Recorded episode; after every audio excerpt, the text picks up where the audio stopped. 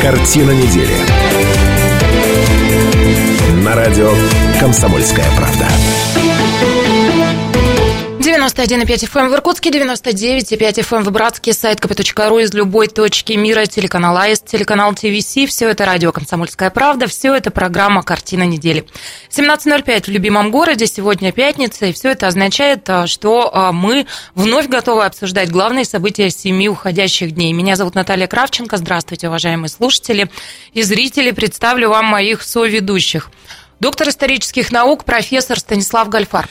Добрый вечер. Я должен к своему удовольствию сказать, что Шмидта сегодня не будет. Ну, вообще, я хотела об этом рассказать, да, что патриарх Кайназоевич нашей программы в чрезвычайном славном расположении духа сегодня, потому что, наконец, путем интриг всевозможных он выжил из этой программы политолога а, Сергея Шмидта. Он сейчас бодается с мраморными горами. Или Публицист гор... сегодня не с нами, но с нами дебютант программы, директор культурного центра Александра Вампилова Галина Салуянова. Галина Анатольевна, здравствуйте. Здравствуйте.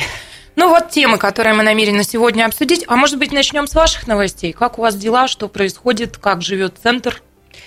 Центр живет хорошо, должна сказать, вот только что я убежала, и у нас была экскурсия такая, наверное, двухчасовая, если не больше, для э, симпатичной пары из Москвы, которые вот э, из музея Валентина Григорьевича Распутина славно перетекли вот к нам в центр Александра Вампилова.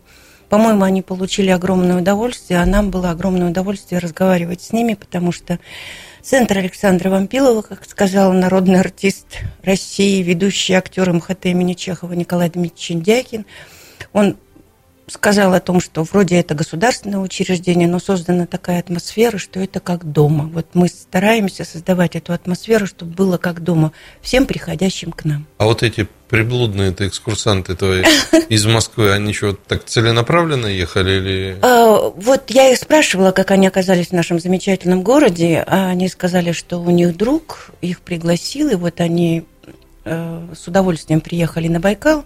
Но это для нас Байкал, он как бы вот, вот тут, тут рядом можно приехать, можно не приехать. А для людей это какая-то мечта. Они приехали, получили огромное удовольствие. И я очень люблю таких индивидуальных экскурсантов, потому что они, ну, обязательно я их сажу за наш круглый стол в гостиной они разговаривают, они напитываются какой-то атмосферой, и потом они уже переходят в музейную экспозицию, где они встречаются с иркутским периодом жизни и творчества Александра Вампилова. А для нас это очень важно, потому что музейные экспозиции, которые создал незабвенный Володя Дьякун, а, собраны все экспонаты практически на 80%, к которым прикасалась рука – Александра Вампилова, это очень важно. Я горжусь тем, вот, ну, ты историк, ты же это понимаешь, что вот э, в свое время, теперь уже, уже ушедший из жизни Владимир Борисович Жемчужников и Снелли Афанасьевна Матханова, они очень много мне помогали, когда был и есть э, фонд Александра Вампилова, общественная организация. Вот Владимир Борисович однажды передал мне пустую пачку из-под сигарет, болгарских сигарет «Солнышко», «Солнце», Солнце. оно так называется. И передавая это, он сказал следующее, что вот э, когда в порту Байкал, ну, это как бы Переделкино, это Комарова, и для нас это порт Байкал. Дачи, где были вот э, у художников, у писателей. Дачи, да? И, говорит, Саня пришел как-то ко мне и моросил дождь. И я ему дал э, куртку. И к этой куртке больше никто не притрагивался. И когда Саня не стало, это произошло 17 августа 1972 года, то ну, пришла нужда, я эту куртку надел. Я обнаружил вот последнюю пачку сигарет, видимо, он искурил, не стал бросать на на землю в порту Байкал, а положил вот эту пустую. Это вот сколько времени прошло, в этом году будет 46 лет, как Александра Валентиновича нет, но вот лет 20 он мне ее точно назад передал. То есть он столько десятилетий, он ее хранил. Вот рука не поднималась выбросить эту пустую пачку. Круто. А скажите, а, вот а, в центр больше приходят а, люди, которые действительно из разных городов приезжают на Байкал и хотят посмотреть все наши местные достопримечательности, да? а, либо иркутяне я поняла, тоже? Я поняла. Приходят разные. Во-первых, мы делаем ставку на то, что туда должны прийти молодые, потому что цепочку памяти нужно уметь передавать. И о, так как я уже 22 года этой историей занимаюсь, а центру Александра Вампилова как э, государственному автономному учреждению культуры Иркутской области, культурный центр Александра Вампилова, вот 6 лет исполнилось 11 мая. Поэтому мы еще молодые, вот как государственное учреждение культуры. И поэтому я стараюсь э, вот те связи, которые у меня из поры общественной деятельности, я стараюсь, чтобы они плавно переросли. Поэтому библиотекари, учителя, школьники. Надо сказать, что школьники, которые приходят к нам, они вообще, ну, приходят, представляете, с каким настроением они приходят? С каким? Ну, сумасшедшим. Их же привела учительница, любимая учительница, но Да, их привела. Да, да. А потом, когда они вот проходят этот этап двухчасовой, то есть они выходят совершенно с другим выражением глаз. И я, честно говоря, иногда им шутя говорю, все, я уже устала, уходите. И был такой забавный случай, вот э, в кабинете, в рабочий уголок которого там гостиная, картинная галерея, зашел мальчик, а у меня так за моей спиной висит э, такая птица счастья. Ее подарила Наташа Маламут, когда они у нас работали с Колей Кулебякиными, Кулебякиным и дочерьми Кати и Ани в проекте Центра Александра Вампилова «Любезные половинки». Она как бы вот эту птицу счастья подарила. И подошел мальчишка и говорит, «М, скажите, пожалуйста, а это у вас откуда? Я говорю, ну вот так-то, так-то актриса подарила. Он говорит, а вы знаете, вот такие вещи делает моя бабушка. То есть мне очень важно, чтобы в центре Александра Вампилова каждый из приходящих увидел что-то свое, вот какую-то свою точку, деталь, от которой он мог бы оттолкнуться, ему стало тепло. Ну, у меня масса было бы вопросов, если бы это была программа про Вампилова. Я, конечно, затихаю, потому что у нас много тем, но когда-нибудь, я думаю, мы можем сесть тет-а-тет, вот, э, Да и поговорим, поговорить. куда денемся-то? Да, спасибо. Ну что ж, пока перейдем к темам недели. Вот что мы намерены обсуждать сегодня. Разумеется, вместе с вами, уважаемые слушатели, зрители, вы наши соведущие. Традиционно телефон прямого эфира 208-005, а темы вот такие. Аэропорт и легкое метро. Как будет развиваться транспортная инфраструктура региона? На этой неделе сразу два информационных повода, мощных.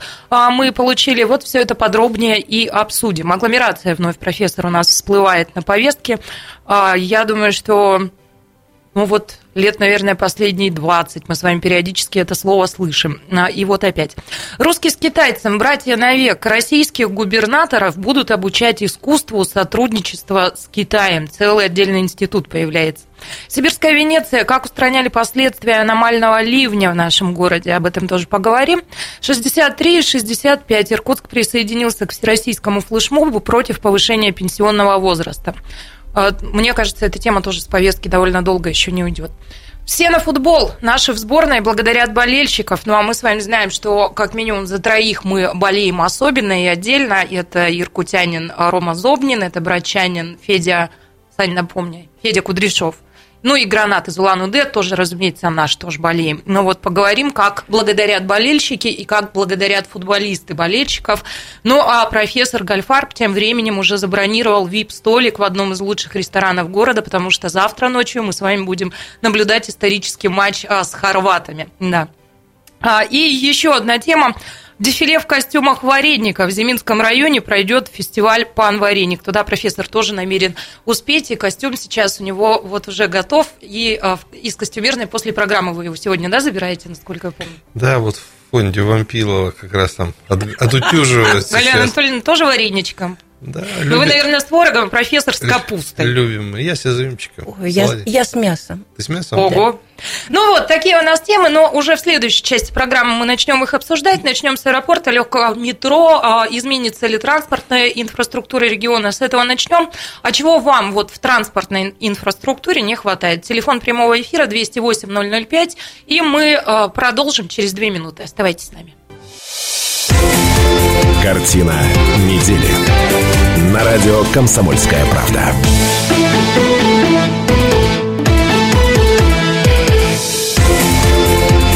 Картина недели. На радио «Комсомольская правда». Радио «Комсомольская правда», программа «Картина недели». В этой студии Наталья Кравченко, Станислав Гальфарб и Галина Филуянова. Мы продолжаем. И первая тема, которую мы хотим обсудить сейчас – аэропорт и легкое метро. Как будет развиваться транспортная инфраструктура региона? Чего вам в транспортной схеме в нашем регионе не хватает? 208-005. Позвоните, расскажите. Ну, а мы, собственно, вот с чего. Президент России Владимир Путин поручил начать практическую проработку вопросов развития комплекса сибирских аэропортов. А, города Новосибирск Новосибирск, Омск, Красноярск, Кемерово и Иркутск. Об этом он, собственно, заявил на встрече с ВРИО губернатора Новосибирской области Андреем Травниковым. Уступая микрофон руководителю государства.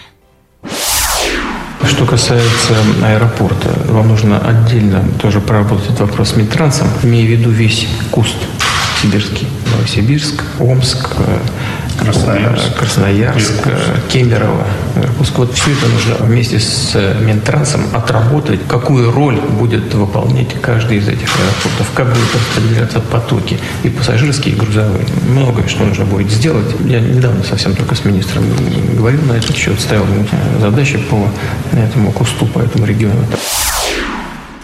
20 июня губернатор Иркутской области Сергей Левченко заявил, что строительство нового пассажирского терминала начнется в июле 2018. Собственно, время это уже наступило. А, существующий аэропорт с учетом нового терминала будет работать до запуска нового авиаузла за пределами Иркутска. Ну, уважаемые соведущие, я предлагаю все-таки разделить. Да, дальше мы с вами поговорим про предполагаемую агломерацию и легкое метро. Само слово метро вот в контексте нашего региона оно чрезвычайно будоражит. Да? А пока давайте поговорим про аэропорт аэропорты. Эта тема тоже с повестки не уходит. Тоже очень-очень много лет, много разговоров об этом ведется.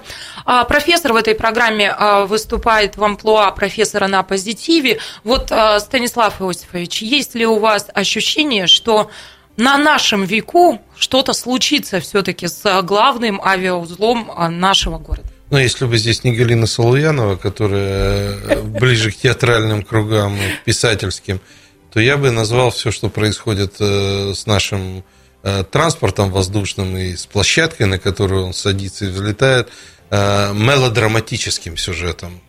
А потому что это такая... Можно и оперой, кстати сказать, там очень много голосов всяких разных.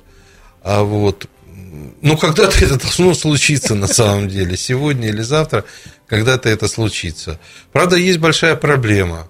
Вот я за один месяц посетил несколько этих хабов, они все себя хабами называют. А вот э, Красноярск такой полупустой стоит, огромный аэропортище. Новосибирск стоит такой полупустой.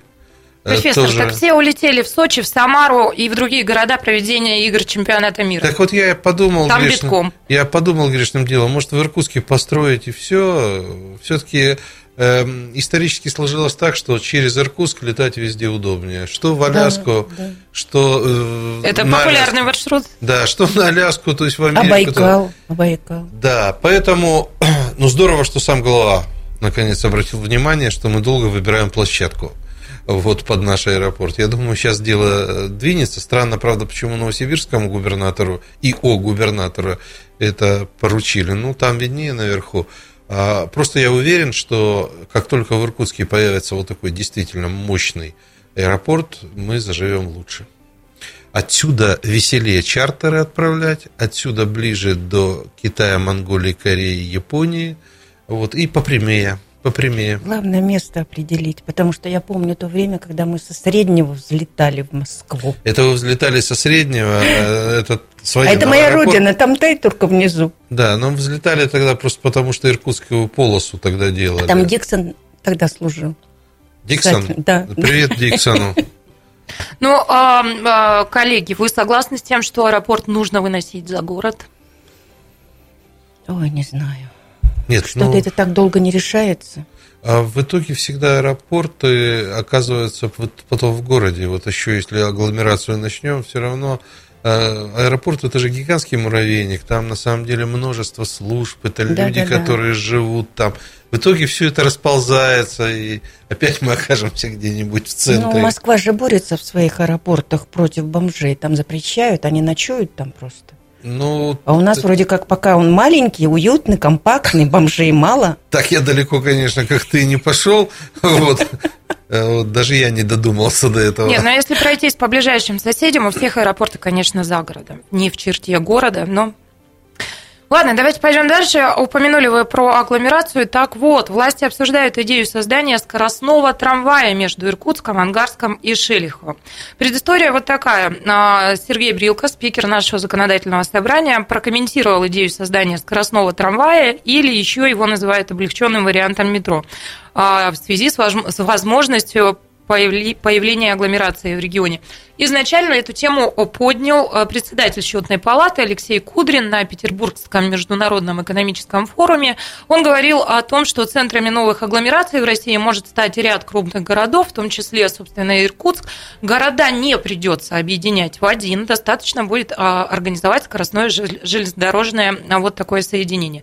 Ну, я уже говорила о том, что вопрос создания вот такой агломерации с а, транспортной инфраструктурой между Иркутском, Ангарском и Шелиховым, он начал обсуждаться, вот подсказывают мне, в 2007 году, а, то есть довольно давно, а, и Иркутский продор НИИР разработал проект со следующей схемой скоростного транспорта. Вот представляете, да, от Ангарска вдоль Транссиба до Иркутска сортировочного, далее с выходом на мостовой переход через Ангару по окружной магистрали Октябрьского округа с выходом на Байкальский тракт, профессор, к вам можно будет на электричке гонять теперь с возможностью достройки до Листвянки. И также от станции Иркутск-сортировочная вдоль обходной дороги с выходом в город Шелихов. Ну и цитату Брилки еще приведу, а дальше мы с вами обсудим, что вы об этом думаете и расскажете. А, Брилка говорит, в Иркутске сегодня высокий уровень маятниковой миграции, ежедневно в город на работу и учебу приезжает около 80 тысяч человек, именно из ближайших территорий. Но а, таким образом фактически элементы агломерации, собственно, сложились, но инфраструктура отстает. А, в основном сегодня люди используют автомобильный транспорт, что, понятное дело, приводит к пробкам а, в областном центре. И он отметил, что по расчетам Иркутский продор НИИ, скоростной трамвай, а мне больше нравится формулировка легкое метро, да, а вот э, вагоны будут следовать по маршруту со скоростью 80 км в час. Таким образом, например, на дорогу до Ангарска мы с вами будем тратить около 30 минут. Но что вот думаете об этом, обо всем? И, ну, наверное, тот же вопрос, в эту пору прекрасную придется ли нам жить? Да жить поживем еще. Значит, э, э, любая, э, любая транспортная составляющая, она, конечно, прежде всего увязывается на том, чтобы, мне очень страшно, как наш председатель законодательного собрания обозначил, это маятниковая миграция, миграция да, есть такой да, термин. Красиво все звучит. Но прежде всего, эта миграция работает, когда люди едут на работу и возвращаются с работы. Ну, на работу, ну, да, на учебу да. и так далее. Но я, честно говоря, пока слабо представляю. Э, у нас же заводов практически не строится. В основном торговля. Ну, Иркутск вернул себе звание столицы культурной торговли. Такой культурный, купеческий, торгашеский город. Это здорово. А теперь, что касается этого легкого метро, если все это будет вот так, ангарчане будут ездить в Иркутск на работу, а дай бог здесь еще появится заводик какой-нибудь, то дай бог этой агломерации долгих лет жизни. Но нам надо сразу приготовиться к следующему. И тут я вернусь в любимый 19 век, когда... Уголок историка, постоянная рубрика в нашей программе. Да. Когда... Помню, еще случай был, так обычно профессор начинает эту рубрику. Да. Значит, когда стали Транссиб строить, и построили, и построили вокзал, то перед тем, как построить, тут граждане купеческого происхождения петицию писали и царю, и губернатору. А что же станет с Иркутском-то, когда на том берегу поставят железнодорожный вокзал? Это ж вообще там будет Чикаго, а мы тут все загнемся. Там будут, значит, э, бутерброды с колбасой, а здесь у нас ничего не будет, потому что все люди будут на той стороне. Безусловно, этот вот облегченный э, транспорт, он, конечно, приведет к тому, что какие-то подвижки, в том числе должны быть и в промышленности, и в размещении каких-то объектов, потому что это упростит э, жизнь в городе. Галина Но... Анатольевна, я чуть отвлеклась. Вот нам слушатели наши пишут, сейчас зачитаю. Профессор, к чему тут про бутерброды с колбасой? Это, э, я объясняю, значит, в основном для читателей, для слушателей наших. Это э, фильетон, в котором автор восклицал, и будет на том берегу Чикаго, а в буфетах будут бутерброды с колбасой. А вы, купцы, на левом берегу, останетесь со своими лавками без покупателей. Ну, вот. 208-005, телефон прямого эфира. Уважаемые слушатели, как вы считаете, необходим ли вот такой вариант связки Иркутска, Ангарска и Шелихова, скоростной трамвай, легкое метро чего вам не хватает в транспортной инфраструктуре, 208-005. Присоединяйтесь. Наш постоянный слушатель Антон Ставров пишет, я только за движуху, следовательно, и за развитие транспорта. В том числе и в Иркутске надо навести порядок в общественном транспорте. Остро не хватает больших вместительных автобусов, а, пишет Антон. Чего не хватает вам? 208-005. Мы продолжим через 4 минуты. Картина недели. На радио «Комсомольская правда».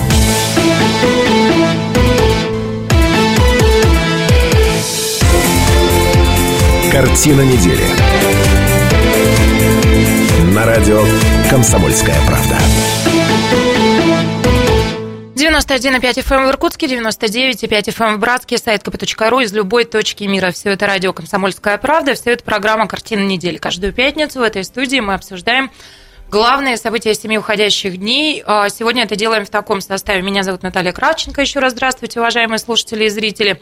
Доктор исторических наук, профессор Станислав Гальфарб. Добрый вечер. И вместе с нами а, директор культурного центра Александра Вампилова, Галина Столуянова. Еще раз здравствуйте. Здравствуйте. Ну, итак, мы а, вышли на перерыв, обсуждая тему, вот предполагают, что необходимо было бы создать некий скоростной трамвайчик или легкое метро, так это называют, между Иркутском, Ангарском и Шелиховым. Как вы к такой идее относитесь? А считаете ли это необходимым? И к каким последствиям, по-вашему, это может привести? 208-005.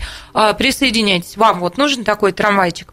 А, ну что, есть тут еще что да рассказать? Я просто хочу сказать, что если такой трамвайчик появится, то политическая карта части Иркутской области будет изменена. Почему? Ну, потому что расстояния станут короче, люди начнут общаться больше, возникнет новый избирательный округ какой-нибудь. Профессор, я просто на всякий случай, еще потом, пока нас никто не слышит, хочу вам сказать, что сегодня есть интернет, и коммуникации стали Это разные не вещи. от Это разные вещи. У нас есть воздушный транспорт, но, тем не менее, огромное количество грузов перевозится морем.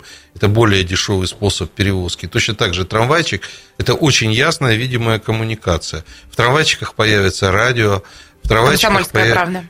Доживем, может быть, и до этого. То есть трамвайчик это вообще агора фактически. Там люди общаются, пока едут. Можно я тут подсоединюсь? Дело в том, что я возьму э, художественное воображение подключаю, я так зрительно не могу себе представить, как это будет. Мне это смешно, потому что центр Вампилова находится на Богдана Хмельницкого. Я вижу, как студенты садятся вот на Карла Маркса, они выходят там с нового моста, со старого моста. На Ленина сворачивает автобус, маршрутка. Их такое огромное количество всего этого. И ну, я не помню, в каких городах на юге у нас трамвайчик между между Симферополем да. и Ялтой. Вот, я ездила на этом трамвайчике, это а, очень забавно. Там. Ну, троллейбус. Да. Ну, транспорт такой между городами, вроде да. как смешно очень. Да. Но я вот здесь, в Иркутске, ну, видимо, я из прошлого века. И я не представляю, мы как все тут трам... не, а... Профессор из позапрошлого, а мы с вами из прошлого. Ну, вы, может быть, из позапрошлого, но вот мы с Желтовским как-то ехали туда. Купили... С Олегом Всеволодовичем. Это для вас Олег Всеволодович, да, для меня Олег Почему Желтовский. он для меня Олежка? Олежка а для меня Олег. Значит, э, мы взяли с ним э, ведро черешни, вот прилетели в Симферополь, взяли ведро черешни, скрывать не буду, взяли прекрасного, тогда выкинули из массандровских подвалов вино, и вот мы час сорок ехали на этом троллейбусе в Ялту. И Я могла бы, было... конечно, задать вопрос, а как там с туалетом? Да ладно, мы потерпели. Он же профессор. Южный воздух. Ну, он тогда не был профессором. Южный воздух, черешня. Это было в 1917 году. Мускат. Чуть раньше, чуть раньше, да. Это же рубрика, да, в 19 Ну, в общем, э, как бы я понимаю, что завершаем эту тему. Я просто думаю, что маленькая мини-революция, если у нас появится Ну, давайте помечтаем. Давайте произойдет. Это здорово. Давайте пойдем дальше. Следующая тема. А, российских губернаторов обучат искусству сотрудничества с Китаем. А, вводные даю. В меняющихся экономических реалиях помощь губернаторам в деле выстраивания сотрудничества с Китаем окажет Центр подготовки и консультации российских региональных руководителей по сотрудничеству с КНР. Вот целая отдельная структура появляется, и будут губернаторов учить а, общаться с китайцами. Создание подобной структуры одобрено на переговорах высшего руководства России и КНР. И основными задачами Центра станут расширение связей между а, нашими странами. Еще одна задача консультирования руководящих подходящих региональных кадров из России для обучения в КНР. Ну и создание центра именно на территории нашей области накануне обсудили глава региона Сергей Левченко и ответственный секретарь Межрегионального совета Российско-Китайского комитета дружбы, мира и развития Артем Семенов. А, вот ну, пока это все, потом какие-то, может быть, еще подробности приведу. А, Галина Анатольевна, китайцы ходят в центр Вампилова? Вы знаете, был единожды такой случай, они пришли в минут 15 седьмого, а мы работаем до 18 часов. Им сторож сказала, что простите, вот как-то не происходит. Я про Китай. Я про Китай, так как это очень давняя история. Почему-то мне вот сейчас вспомнилась история Даманского острова. У нас в театре в Тюзе в 70-х годах работал рабочим сцены Володя Бричков. И тогда был такой нонсенс, а, что он вот Даманский остров защищал. У меня как-то вот сразу эти слова родились. Потом я вспомнила, что у нас была шанхайка, на которую можно было за копейки купить все, что угодно, и они готовы быть, тебе были, ну, скостить всякие э, цены на любой из товаров. Сегодня история совершенно другая. Конечно, надо учить и учиться. У меня внук э, какое-то время учил китайский язык и даже был в языковой среде. Это дальновидно. А, ну, наверное, надо с соседями как-то дружить. Я просто не представляю, а их кто-либо учит дружить с российскими губернаторами? Их кто-то обучает? Вот не знаю, мне как-то это немножечко странно, потому что я достаточно патриотичный человек, я многих вещей не понимаю, хотя я страшно далека от политики. И вот когда профессор меня приглашал на сегодняшнюю передачу, я говорю, ну, я не знаю, впишусь ли я в ваш формат, а вот получается, что вы меня как-то задеваете чисто вот как по-граждански, что ли, какие-то такие вещи. А, я люблю Родину, и я хочу, чтобы Родину любили и другие, и относились к ней уважительно, как впрочем, мы сами, потому что Э, вот не, недавно кто-то сказал, по-моему, Цискоридзе в одном из интервью, потому что 280 лет Вагановскому училищу и на сцене Большого театра в июне были какие-то большие торжества, где он сам выходил в качестве солиста, хотя он этим вроде как уже не занимается пять лет, будучи ректором Академии в Питере – и вот он говорит, «Э, у нас какая-то такая нация необыкновенная, что мы можем на какую-то историю объединиться, и вот этот дух русского человека, он может пробить абсолютно все. Но нас нужно до этого довести. Я не знаю, как это происходит. Сейчас не про футбол говорим, имею в виду. Ну, я понимаю, что это чуть ниже э, будет, наверное, история про футбол. Это тоже очень хорошо, потому что э, со многими вещами я не согласна. И у меня муж только что был в Саранске, который является одним из городов. Одним из городов, да. Да.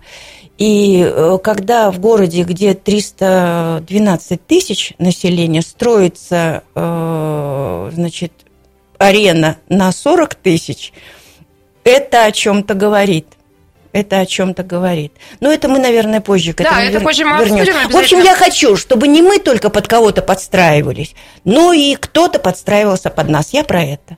Отмечается, что контроль за деятельностью центра возложит на администрацию президента России. То есть решение на самом высоком уровне. Но его так губернатор а, наш прокомментировал. Это решение было принято на высоком российско-китайском уровне. Я считаю, что центр должен иметь возможность финансироваться за счет бюджета, профессор а также самостоятельно зарабатывать. Здесь будут помогать тем, кто хочет научиться системно взаимодействовать с Китаем по разным направлениям. Предполагается, что организация будет сотрудничать с ведущими правительственными и научными организациями России и Китая. Мне интересен сам алгоритм, как это происходит. Собирают губернаторов, они садятся за парту, и им объясняют, как дружить с китайцами. Ну вот. Ну, на самом деле, это, конечно, утилитарный подход. Ну, Я, да. Для начала э, вспомните, что такое караван-сарай. В каждом городе приличном был такой караван-сарай. Туда заезжали, значит, купцы на верблюдах, на ослах, на лошадях и так далее. Там они ели, пили, отдыхали и получали информацию, как ценами, как с погодой, что сказал Махмуд, что сказал там какой-нибудь Иван, Конфуций и так далее. Поэтому создание такого центра – это, конечно, блестящее решение для э, таких ну, нормальных торговых отношений. Вообще, э, мы же понимаем, в любом... А культурных? Спокойно, там, где деньги, там и культура. А вот, э, Там, где культура, обычно денег нет, Галина Анатольевна не даст соврать. А там, где культура, да, там, как правило, денег не бывает. И мне кажется, что Китай, если мы говорим о Китае, тем более для нас, это очень актуальная вообще проблема. Не сам Китай, а вот создание таких центров. Вы посмотрите, это же отдельная, ну не отдельная, но это на самом деле другая цивилизация с миллиардом населения, со своими там, они друг друга иной раз не понимают, поскольку там так много Диалекты. народов, диалектов, что они друг друга не понимают. В России все друг друга понимают. Мы даже пытаемся болгарский язык понять, какой-нибудь хорватский вдруг уловили там какое-нибудь слово.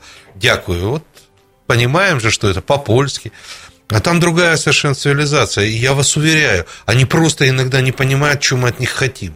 И мы не понимаем, что мы от них хотим иной раз. То есть вы думаете, что в этом центре губернаторам, руководителям регионов будут объяснять ментальные особенности соседа? Я думаю, что там будут объяснять, например, э, от ритуала дипломатического до исторического. Нужно понимать людей, с которыми мы начинаем А вести себя. специалисты-то у нас есть вот для такого уровня объяснения? Я думаю, что вообще традиция изучения Азии, Китая, в частности, Японии, Монголии, Кореи у нас гигантская просто.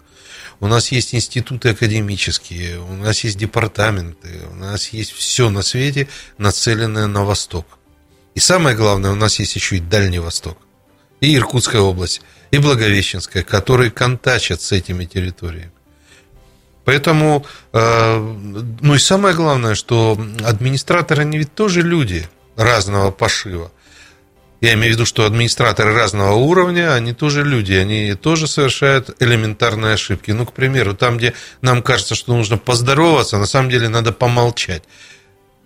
Мы когда с Желтовским приехали первый раз в Китай, Олег, привет Желтовский тебе. икает, сидит, да, битый час. то нас прежде чем допускали до переговоров, а мы ездили так по всему Китаю, заводили к партийному Бабаю китайскому, ему было лет 120, ему открывали века, он говорил молча, ага, и все.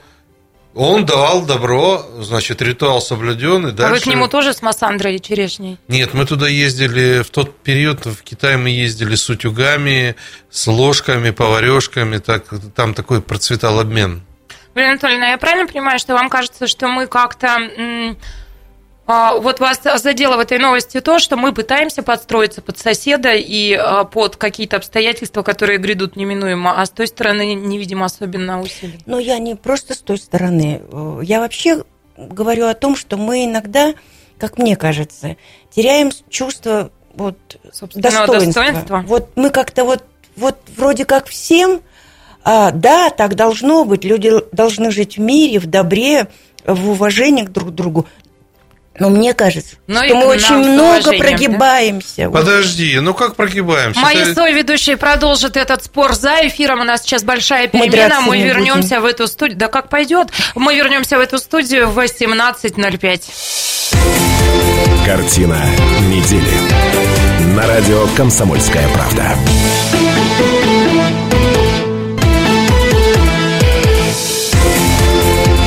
Картина недели.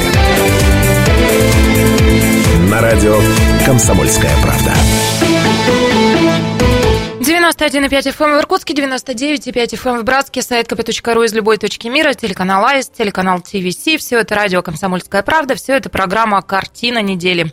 Мы вышли из большой перемены и готовы продолжить. Меня зовут Наталья Кравченко. Еще раз здравствуйте, уважаемые слушатели и зрители. Каждую пятницу мы собираемся в этой студии, чтобы обсудить главные события семи уходящих дней. Сегодня мои соведущие, доктор исторических наук, профессор Станислав Кальфар, Добрый вечер. и вместе с нами директор культурного центра Александра Вампилова Галина Салуянова. Здравствуйте.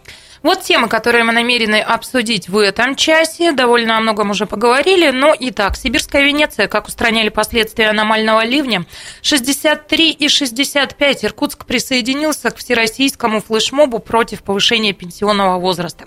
Все на футбол. Наши в сборной благодарят болельщиков. И дефиле в костюмах вареника в Зиминском районе пройдет фестиваль «Пан Вареник». Почему, интересно, в Зиминском районе «Пан Вареник»? Как вы думаете, профессор? Ну, я не думаю, я просто знаю, там большие диаспоры э, поляков, немцев есть, исторически сложилось так. Там еще есть одна э, такая этнос такой есть, к нему принадлежил, принадлежит э, Зеланд. э, бывший спикер законодательного собрания, ну, там такое хитрое название, сейчас не выговорю, но это тоже там типа латгальцы, да, вот они тоже каким-то образом мигрировали в Сибирь. Как приятно иметь в свой ведущих э, историка. Ну да ладно, возвращаемся из Зиминского района в Иркутск. Итак, в понедельник около 16.30 э, как-то тьма опустилась на город Ершлаим, да, а, то есть днем стало темно, как ночью, началась жуткая какая-то гроза и невероятной силы ливень, а кое-где был даже серьезный град. Но что еще забавнее, в городе Шелихово ничего не было, ни одна капля не упала. То есть вот как-то на Иркутск, что называется, не зверглись небеса. Давайте послушаем, как иркутяне реагировали на это. Град, град херачит. Ну, в общем-то, немного не тот ты интершумчик поставил. Посмотри внимательно в скрипт и дай нам еще одну реакцию иркутян. Улица 25 октября, не доезжая улицы Красных Мадьяр. Вот такой вот потоп. Едем все медленно. Ну что, помыли машину снаружи? Теперь моем днище машин. Ну, потоп действительно был, отключение электроэнергии э, более чем на 20 улицах Иркутска произошло, из-за ливня затопило э, несколько улиц, в том числе центральные социальные сети. Тут же наводнили фотографии и видеоролики, как, ну, буквально плыли по улицам машины, у многих оторвало номера, а в Сильвермоле был потоп, в здании аэропорта был потоп, а, ну и а, службам городским пришлось, конечно, нелегко. И вот что на следующий день рассказала заместитель мэра, председатель комитета городского обустройства Елена Федорова.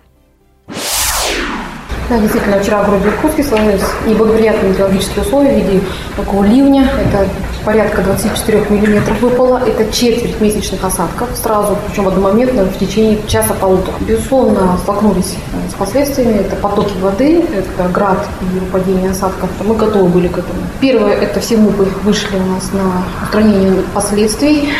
Первый час это, во-первых, отключение электроэнергии было по порядка 20 улицам, магистральной Байкальская, Ленина и Южные сети в течение 4-5 часов было все уже устранено.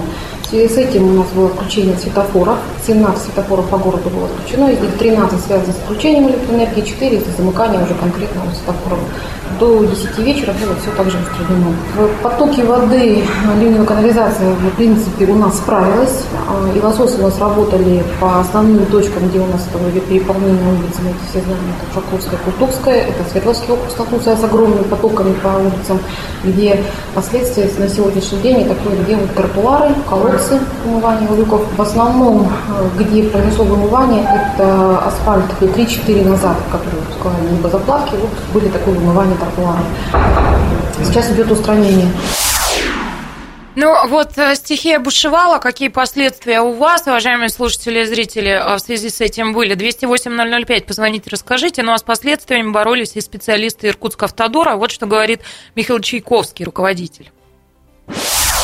Вся техника в рабочем режиме, левый правый берег отслеживали, мониторили ситуацию прочищали дождеприемники. Работало 4 лососа, 4 погрузчика, около 70 человек рабочих. Чистили дождеприемники, откачивали. Ну, традиционные наши места. Это на правом береге Културская, Красноярская, Ушаковская, Барика, Солнечный, Карломас и Свердловский район у нас, потому что он, он находится на горной местности, ну, там много подъемов, спусков тоже откачивали. Основные там были вопросы на вокзале. В принципе, мы прочистили все решетки, наш поток был колоссальный, вода ушла, работали лососы. Ну, где-то через час перрон уже был чист.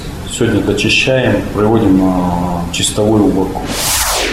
Топило частный сектор, но и, кроме того, а, чиновники говорят о том, что очень своевременно провели санитарную рубку деревьев и ну, убрали а, деревья слабые, и вот четыре дерева упало, одно на машину. Вот такие последствия.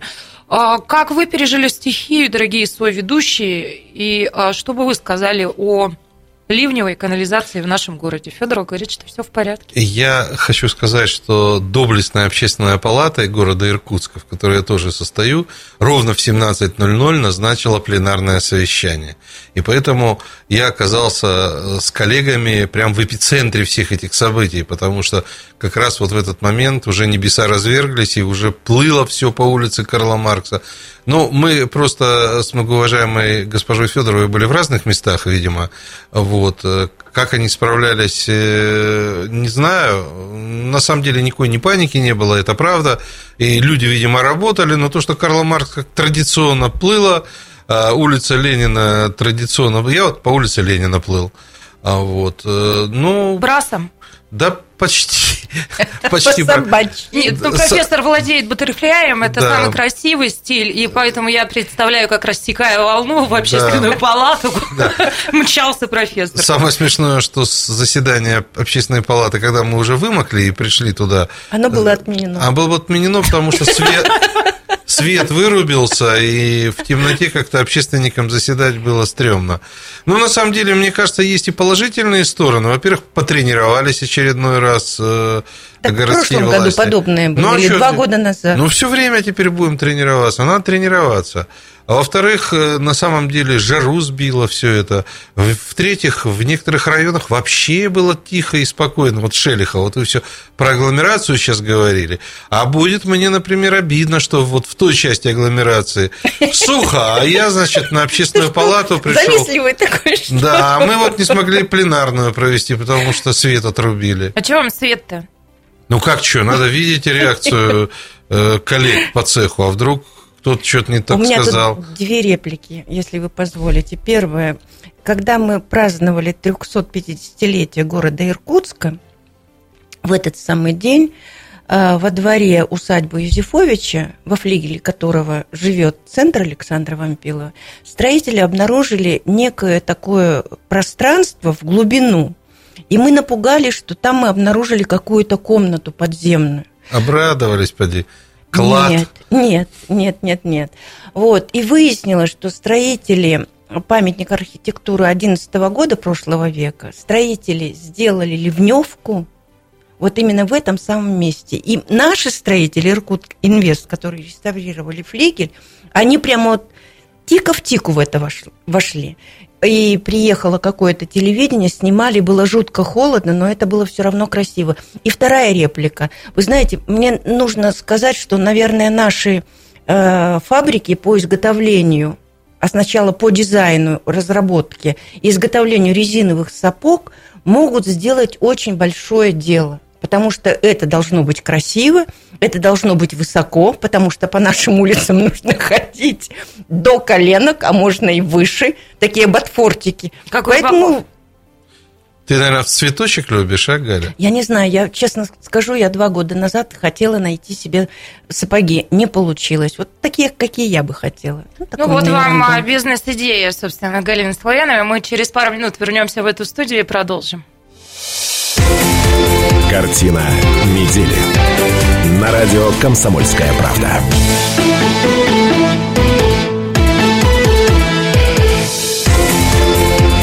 Картина недели. На радио «Комсомольская правда».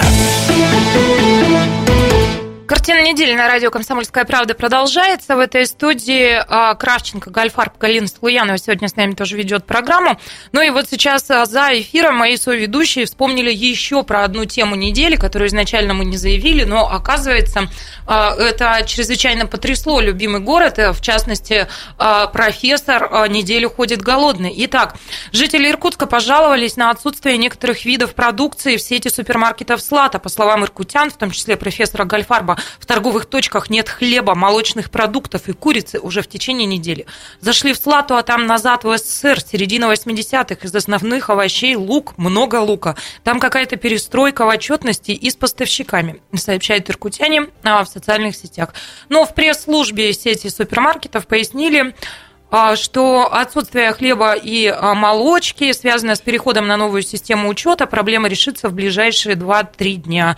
И сотрудникам временно приходится выполнять работу вручную, поэтому сократился объем поставок. По поводу курицы здесь вопросы к поставщикам.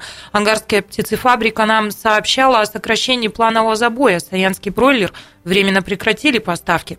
Ну, а и в Саянском бройлере, и на Ангарской птицефабрике, Иркутск онлайн комментарии а, на момент публикации новости получить не удалось. А, давайте обсуждать. Профессор, как вы пережили наступивший в любимом городе голод? Я думаю, что э, во всем виноват Шмидт. Вот его сегодня нету. Но он тоже икает. Он, где, он, он, видимо, караулит последнюю синюю курицу, которую сейчас выложат на прилавке. товарищ Шмидт, если вы слышите меня, идите работайте. Но на самом деле это показывает вот реальное лицо нашей э, такой торговли оптовой, розничной. Ну, ну что за сказки? Слушайте, все супермаркеты несколько дней стоят полупустые. И объясняют это тем, что, значит, у них там какой-то сбой программы. Ну так по ночам работаете. Что так такое? они по ночам работают. Так ну что ж, перегрузить программу, что ли, там сложно? Я понимаю, что у них там большая программа, что надо вовремя научить людей, адаптировать ее.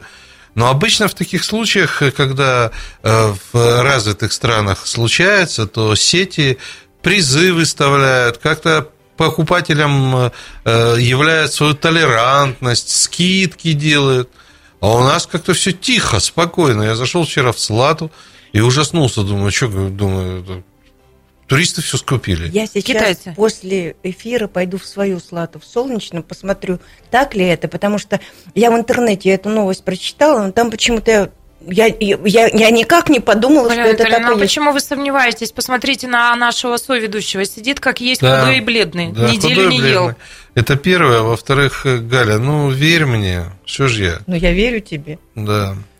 Ну, пойдемте дальше. Иркутск присоединился к всероссийскому флешмобу против повышения пенсионного возраста. Суть этого флешмоба проста. Люди фотографируются с э, хэштегами «Иркутск за 55 на 60» или просто «За 55 на 60». Все это выкладывают в соцсети с этим же хэштегом. Ну и говорят, что по итогу вот должна быть подписана некая петиция. Уважаемые соведущие, верите ли вы вот в такие методы борьбы с непопулярными а, решениями? Ну и в принципе принципе, что вы думаете про повышение пенсионного возраста, случится ли? Ну и поговаривают еще, если мы пройдем хорватов, да, как известно, после игры с аравийцами, а когда мы выиграли со счетом 5-0, совершенно неожиданно, появилась вот эта новость про повышение пенсионного возраста. И сейчас люди говорят о том, что если мы, черт возьми, пройдем хорватов, то пенсионный возраст будет повышен до 90 лет.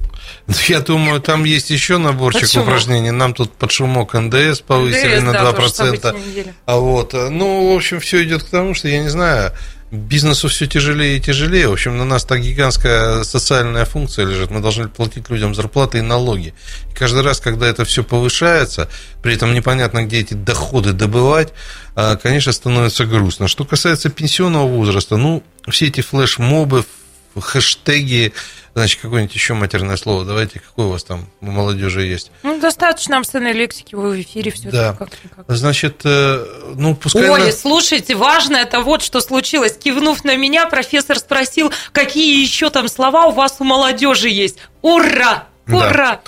А, я считаю, Мне что... недавно сказали, тут профессор, извините, что из-за таких, как я, пенсионный возраст и повышает. Ну, это надо Польстили. осмыслить. Осмыслить, я так сразу не могу понять суть. Значит, Грубая ну, лесть. Да, тут... пускай народ потренируется в своих общественных, э, скажем так, инициативах. Но понимаете, человек э, считает, что вот он завтра выходит на пенсию, продолжает работать, у него появилась эта десяточка дополнительная, в этом ничего плохого нету. Как-то уж на фоне того, что происходит в стране... Так работающим же не платят, какая дополнительная десяточка? Ну, вот, вот ты работаешь в комсомолке, тебе платят? Нет, если я буду продолжать после выхода на пенсию работать здесь, я же не буду получать пенсию. Не знаю, я получаю.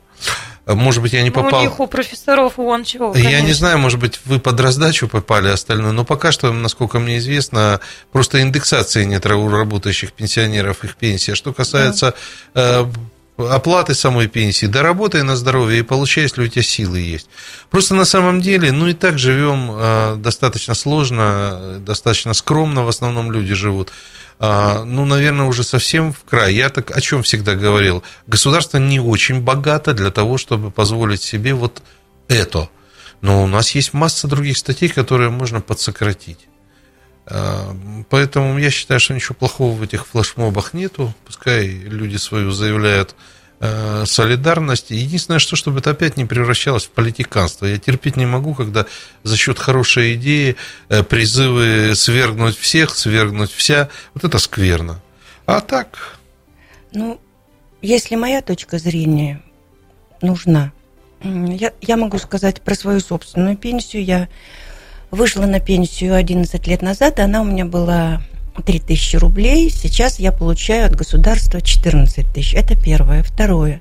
Верю, верю ли я, что что-то произойдет в лучшую сторону, если мы будем сопротивляться, я в это не верю, потому что второе лицо в государстве и бывший министр э, спорта, э, которым своеобычное отношение у народонаселения нашей страны, они остались при своей власти. Несмотря на то, что вот были какие-то ну, негативные рассуждения народа к которым лично я тоже присоединяюсь. Я не знаю, что там наверху происходит, но я просто живу вот здесь внизу, я вижу, что происходит. Поэтому я не верю, что что-то изменится. Это если только народ встанет и пойдет э, с мотыгами, с какими-то ну, я, я бы не хотела вот этой страсти. Упаси Но Господь. Давайте все-таки накал страстей э, обсудим вот я глубоко понимаю, что в стране очень мало денег. Ну, нет так это все понимают. Понимают. Что-то делать надо. Ну, не может один работающий кормить семерых Да тратить надо хорошо. Тратить надо хорошо. Надо разумно тратить. Надо разумно тратить. Вот я к этому тоже призываю, что надо разумно тратить. Вот мне, честно говоря, не очень понятны эти все гигантские, огромные, э, многоэтажные э, здания пенсионного фонда. Ну вот не понимаю я, вот хоть убейте, не могу понять, зачем нужно при дефиците таком э, самого пенсионного фонда выстраивать такие особняки. Может быть, там как-то деньги сами себя плодят, может быть, там какие-то еще чудеса происходят. Знаете, профессор, у меня вот есть реплика, я где-то это встретила недавно в ленте, но не успела изучить вопрос и глубоко в это погрузиться. Может быть, вы на вскидку знаете. А, реплика о том, что пенсионный возраст в Российской Федерации а, закреплен в одной из статей Конституции, где говорится, собственно, 55 и 60. Если возраст повышают, то это означает, что как поменяется Конституция. Это в новейшей истории происходило, но всем нам известно, а, по какой статье, по поводу чего это было. Как вот вы? Ну, на самом деле, я с Конституцией каждый день э, не провожу время. Я тоже читал о том, что эти статьи есть. Просто ориентироваться надо, опять же, э, ну, много всяких э, ситуаций в истории складывается, в том числе и если это закреплено в Конституции. В Конституции много чего закреплено, но по жизни иногда не стыкуется. Просто ситуация очень простая. Во всех странах действительно пенсионный возраст не такой маленький, как у нас. А он, у нас этот пенсионный возраст, он же Ну и уровень жизни иной. Да и уровень жизни у нас сейчас э, поболее, чем в некоторых странах. Просто у нас исторические при социализме, при той, при той власти было определено 55 и 60. Вот и Но все. Человек, когда уходил на пенсию, у него была пенсия 120, повышенная 132. При учесть, что у нас проезд был 3 копейки в трамвае вообще про трамвай. Коллеги, я же еще раз говорю, ну не хватает денег у государства. Э, Пусть вер... оно его тра... запас этот денежный тратит правильно. Я просто, ну, как бы хочу верить в то, что умные люди в правительстве, в администрации президента, они понимают, что они делают. Мы, наверное, многого не знаем. Возможно, нету другого выхода, как не повышать э, пенсионный возраст. Возможно. Но слушайте, ну пропаганда на нуле. Под пропагандой я понимаю разъяснительную работу. Я еще раз настаиваю на своей идее. Если вы говорите, э, что через 10-15 лет у меня пенсия, ну, у человека пенсия будет 15 или 20 тысяч рублей, раздайте сейчас ценные государственные бумаги. Дайте людям у бумагу. У нас были ваучеры. Ваучеры – это одно. Моей маме далеко за 60, она продолжает работать. Вчера мы говорили с ней по телефону, и она сказала такую фразу, я не представляю, как жить на 12. У меня закипают слезы, честно. Через 4 минуты продолжим. Картина недели. На радио «Комсомольская правда».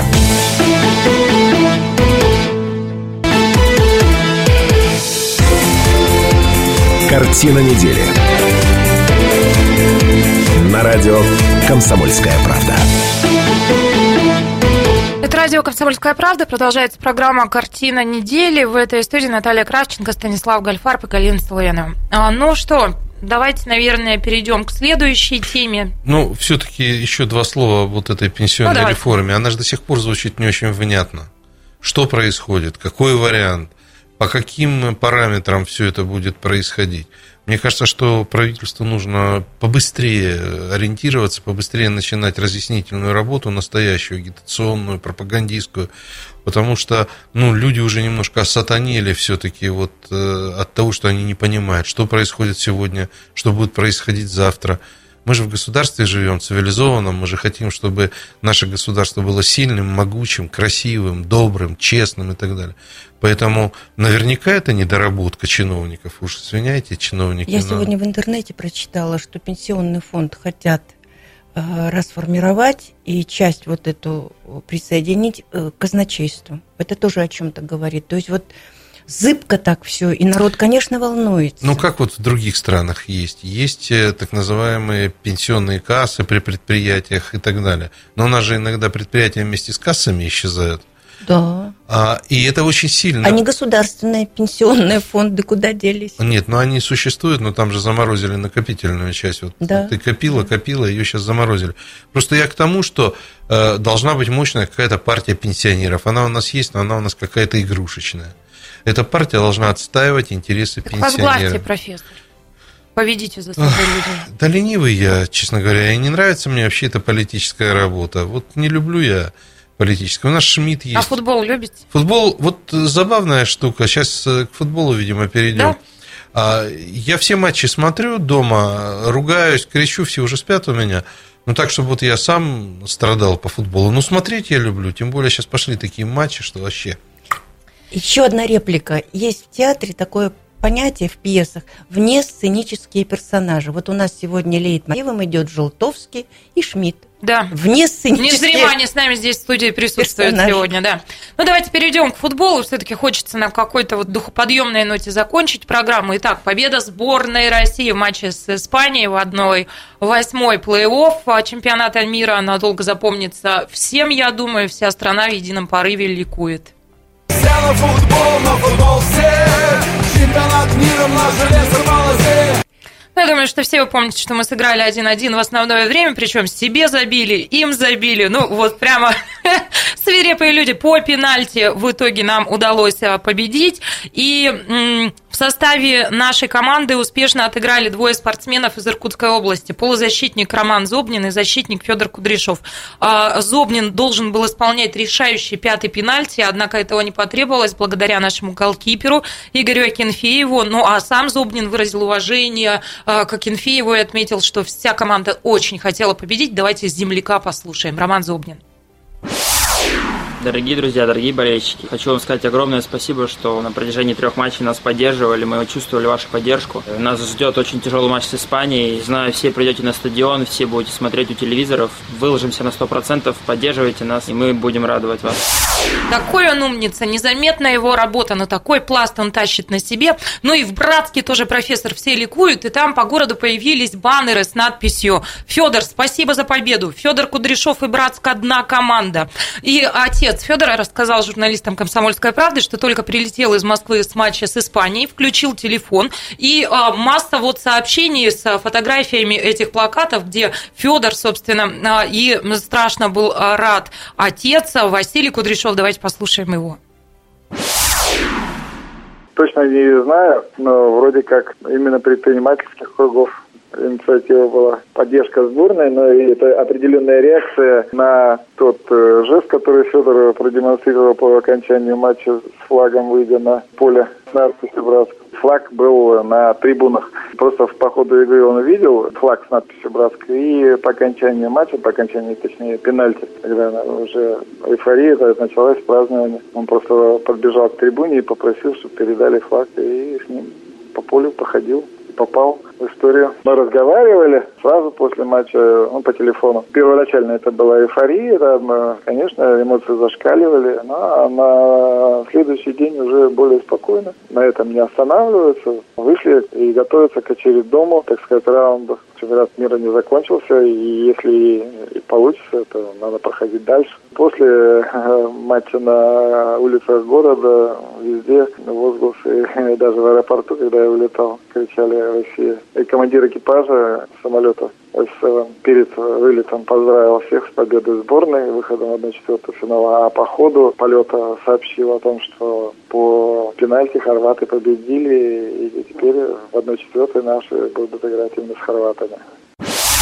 Ну и масса подобных вот историй, когда командир корабля сообщает счет э, э, пассажирам на борту в Мариинке. Ролик облетел весь интернет во время антракта, сообщили про счет. И, ну, такого театр не видел никогда, потому что все взялись скандировать «Оле» и «Россия вперед».